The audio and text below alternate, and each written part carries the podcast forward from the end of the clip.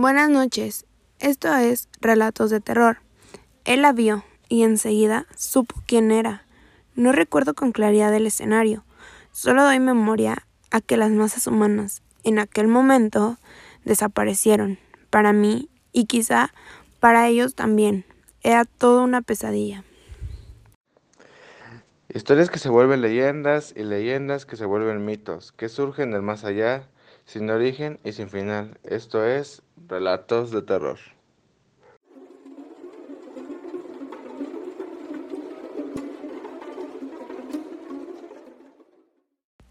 Es un gusto, o quizá un milagro, tenerte aquí. ¿Cómo te encuentras? ¿Qué ha pasado después de tal aberración?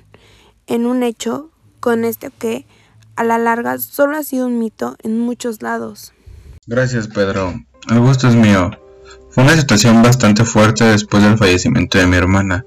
Sé que hay algo que en ese momento puso en tensión todo, pero realmente nunca lo creí. Real, era como si ambos hubiésemos conectado sueños, ¿sabes? Pero con tal regularidad suelen soñarse a muchas personas conocidas.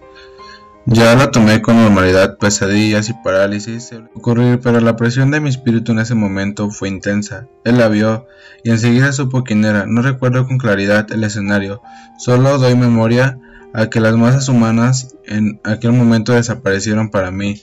Y quizá para ellos también. Era toda una pesadilla. Literalmente podía ver como al otro extremo la inducía lentamente ante él. Placer matándola poco a poco pero jamás creí que al despertar ella estaría desaparecida. Esto fue Relatos de Terror